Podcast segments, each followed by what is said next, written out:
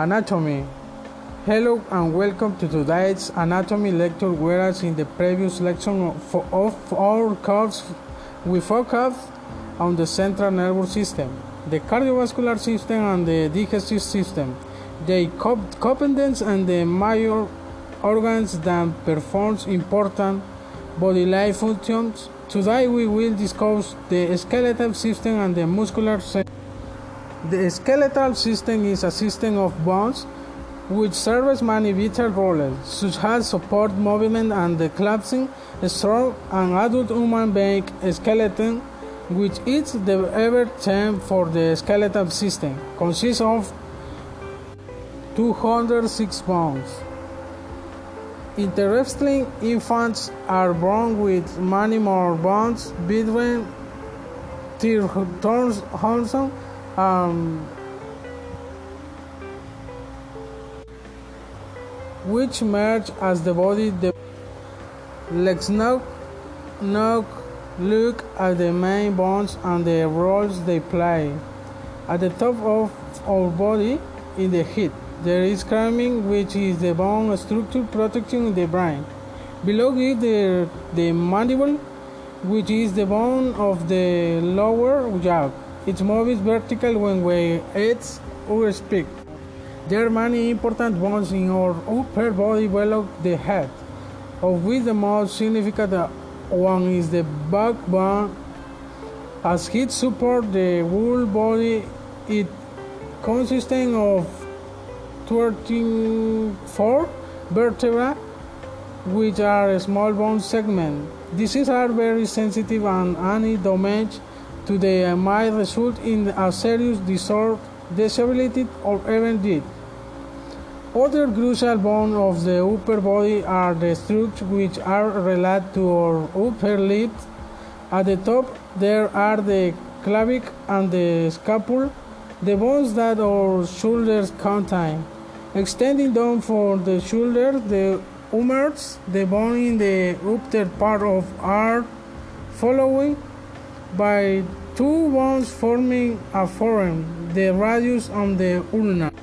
In the midline of the upper body, the, there is the rib cage, which is an enclosed protecting crucial or such as the heart and lungs. Below the rib cage and the abdomen is the pelvis, two large circular bones to which bones of the legs are connected. As has been said, the bones of the legs extend down from the pelvis. The bone of the teeth is carried the femur. Below the femur and neck joint there are two bones running down to the foot. One is called the tibia, a wider bone located at the inner side of the lower leg, and the other the fibula, which is the narrow out bone. I'll talk one of the functions of the skeletal system is movement. Humans would not be able to move it were it not for the muscles which are connected to the bones by tendons. Most experts claim the, the human body is comprising of around 630 muscles. We'll now look at the main constitution of the muscular system in the same manner as we did with the skeletal system that is from the top of the body down. At the upper and back parts of the neck, shoulders and back there is the trapezius which we use in order to raise, raise or drag back shoulders and move our heads. If we want to raise our arms, we use the deltoids and when we bend our forearm, use with it, we use biceps. When we want to work up and move from a line to upturn position, we use the abdominals which are the muscles located around the stomach. Then when we stop, stand up and move around, we use the glutes, the muscles of the buttocks and the quadriceps, which are like muscles located in front of the thighs.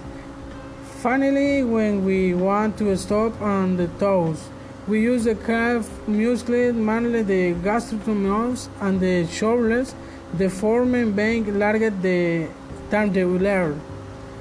We have just gone over the major constitution of both the skeletal system and the muscular system. I hope you enjoy the lecture and will find the included information below.